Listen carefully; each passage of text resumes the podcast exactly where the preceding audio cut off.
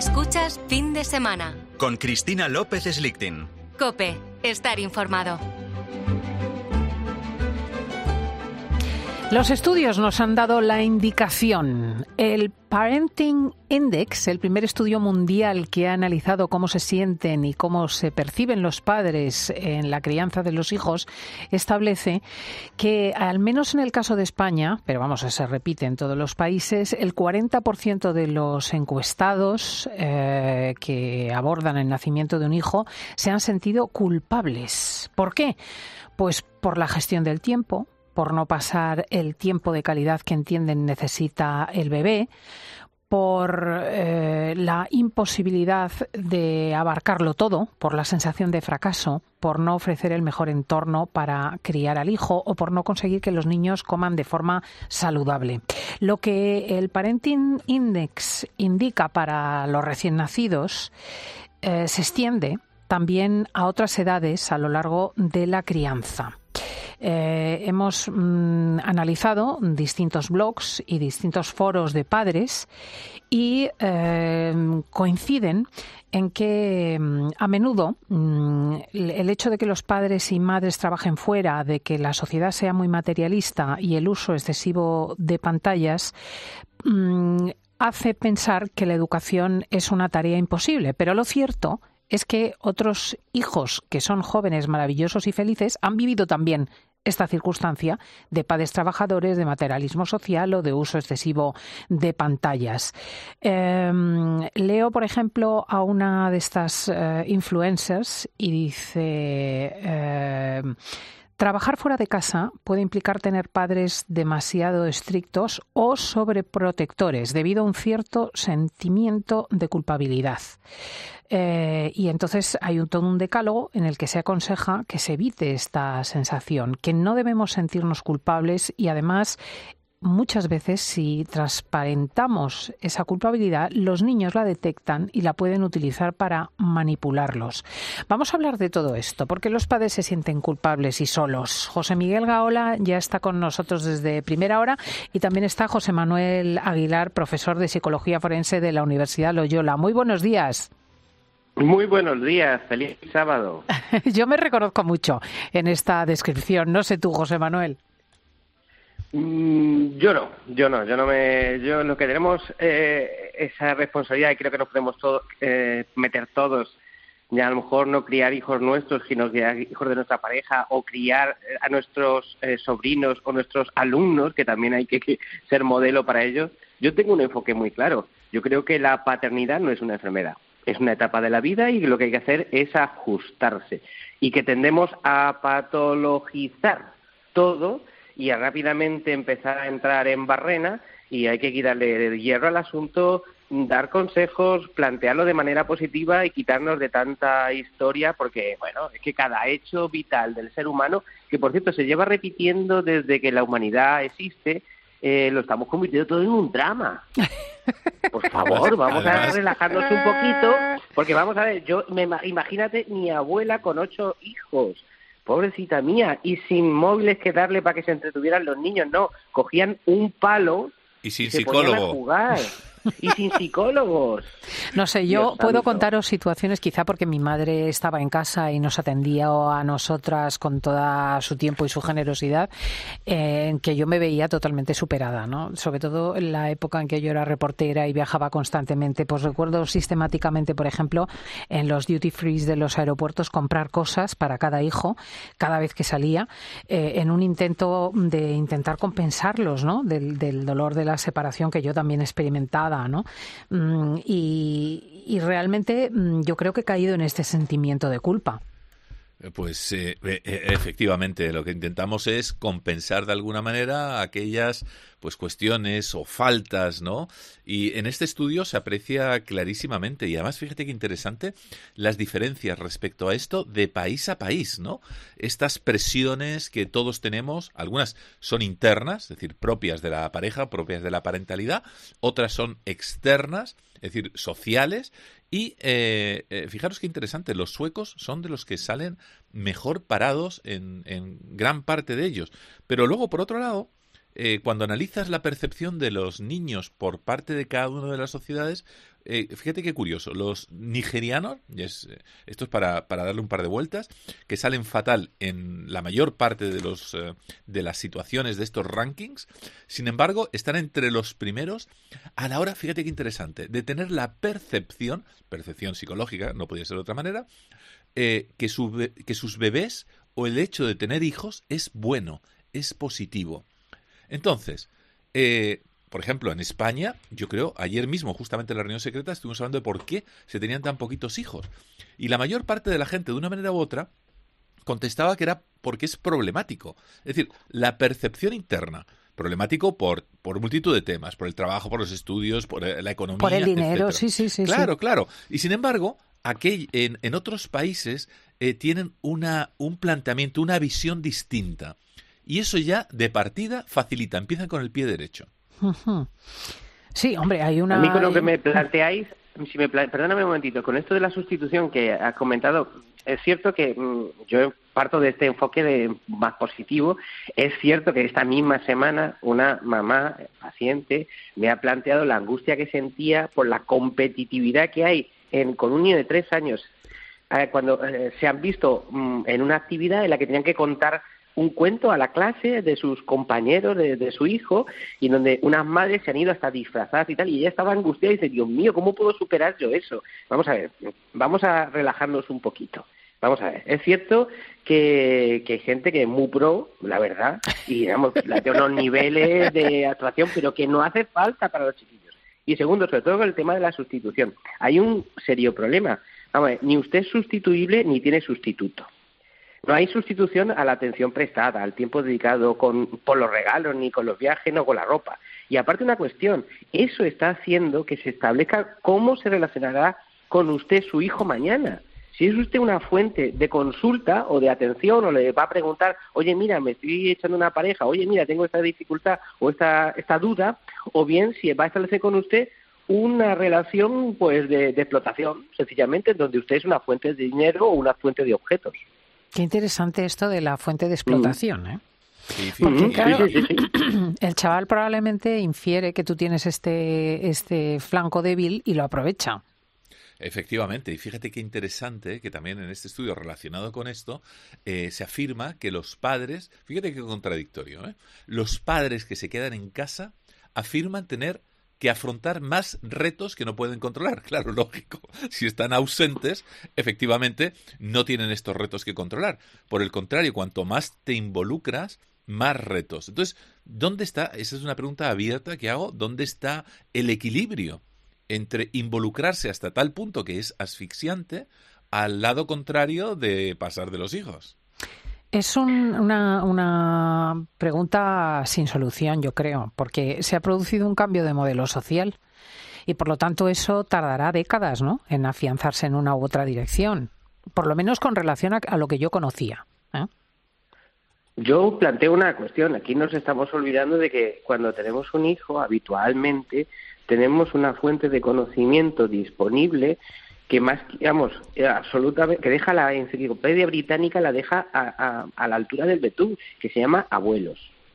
Eh, tú coges y llamas a, a, tu madre o llamas a tu padre y dices, oye, esto, y humildemente escúchale, escúchale que ya verás cómo te da solución. Uy, esto lo hacías tú esto lo hacías tú y no te preocupabas, ¿sabes lo que hacía yo? No sé qué, o no te hacía ni caso, o te daba, o te dejaba que lloraras hasta que te cansabas de no sé qué.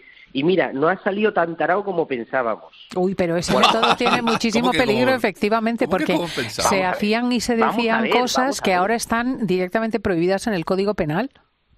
Ah, bueno, bueno, bueno, pues ya está, pero vamos a ver que se quede en casa. A mí eso de que hay que castigar a los niños, por supuesto, hay que enseñarles el valor de las cosas. Afortunadamente hemos evolucionado y a lo mejor el tema zapatilla voladora pues no está muy de moda, gracias a Dios, también por otro lado. Y tenemos otras alternativas pedagógicas, pero que hay que plantear, mira, una, una simple frase, se educa con el no. Es decir, no, ahora te comes la, la, verdura y luego te comes la chuche. No, ahora haces las tareas y luego ves la televisión. No, no, no. Somos una máquina de decir no. Y eso es así. Y el, problema es que cuando ya, hoy pobrecito, hoy pobrecito, hoy pobrecito, no, hay que educar. Digamos, no, hay que educar a, a, los niños, hay que educar al vecino y hay que educar a tus alumnos.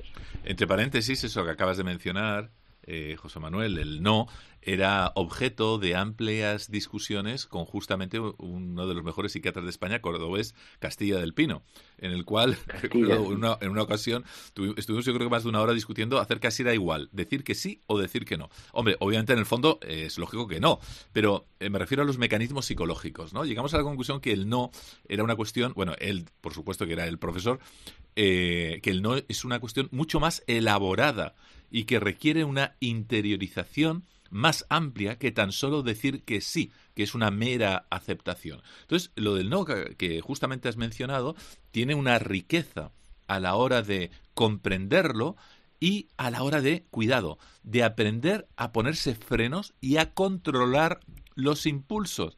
Porque el no, y entrando ya en neurología, tiene que ver mucho con las partes frontales del cerebro, de control de impulsos. ¿Y qué es lo que tenemos en nuestra sociedad hoy en día? lo estamos viendo, eh, hasta en los sucesos, eh, personas que no saben controlar esos impulsos. Y seguramente, bueno, y seguramente no, con toda seguridad, tiene un origen justamente en estas primeras etapas de ejercicios neurológicos o psicológicos de cuando somos niños. Hombre, yo lo que veo que me vais a permitir a este a este hilo, fijaros, esta misma semana ha salido un estudio que plantea que aquellas personas que tienen normas morales que siguen y que eh, acatan y que las llevan como guía tienen una probabilidad menor de hasta el 50% menor de sufrir depresión. Es una cosa súper interesante porque les da un marco de vida, un marco de vida. Y entonces, las normas que están elaboradas a base de no, a base de no. Pero ojo, no el no por el no, no, el no con un razonamiento, por supuesto, porque te va a decir, no, mira que eres un dictador, es que eres un, un tirano. No, oye, no, no es tirano, es que si el niño está ensuciando, si el niño está desordenando, si el niño no está comiendo lo que tiene que comer, hay que decirle no y ya está, y no pasa mm. nada. Lo que pasa es que hay un... eso, Pero, es que si no se nos va el hilo, Cristina, un, un segundito. Eh, eso tiene que ver mucho también con el ese no. ¿Qué, ¿Qué tienes que hacer a continuación? Manejar la frustración. Y evidentemente, al conocer los mecanismos para manejar tu frustración, el desgaste psicológico es menor y por ende tienes mejor salud mental. Es que es una cuestión que va una es la norma con la moral Te da, te da, te da, claro, la norma moral te, te, te da frustración. Dice, no, no, pero esto tiene una lógica. Tiene una lógica y no se hace esto por una razón. Y recordemos que la mayor parte de las personas, enlazando con tantos aspectos de la vida, no delinquimos no porque nos conozcamos el código penal, sino porque tenemos interiorizadas esas normas y su ejecución lleva un peso de frustración realmente mínimo, porque lo hemos ejercitado desde que somos niños. Hmm. De todas formas, creo que estaréis conmigo de acuerdo en que mm, ha habido un proceso de desempoderación de los elementos que generaban una autoridad natural. Eh, no solamente la familia, los profesores, eh, los vecinos, el conjunto de padres. O sea, antes, digamos, la, el, orden de las cosas eh, estaba muy compartido y también muy, muy compartida la tarea educativa. Yo siempre cuento que tú ibas por la calle y se te ocurría dar un bastonazo, por ejemplo, a un, a un escaparate o una patada a una papelera pública y llegaba una señora vieja del barrio por detrás y te tiraba del pelo. Y, vamos, ibas derecho. O sea, y como se enterase tu padre que, porque se lo contaba la señora lo que había visto, no te quiero ni contar el castigo que te llevabas, ¿no? Eh, todo eso mm, se ha terminado. Quiero decir que, mm, que, la gente ve como hay peleas terribles, pero a veces peleas terribles ¿eh? en el metro, etcétera, y se, y se aleja, eh, aterrorizada ante la posibilidad de que se vea involucrado en algo que le traiga problemas. Y en términos generales, tanto profesores como autoridades públicas, bueno, los médicos, los veterinarios están sufriendo agresiones. O sea, hay un ámbito en el que se va dejando solo a la persona que afecta mucho a los jóvenes. Y todos somos modelos, ¿eh? Ojo, y desautorización, estás hablando de desautorización de la policía, desautorización de la Administración de Justicia, por supuestísimo. Y volvemos otra vez a uno de los principios que más me preocupan a mí y es en nuestra sociedad. El problema de todo esto es que la gente no quiere problemas.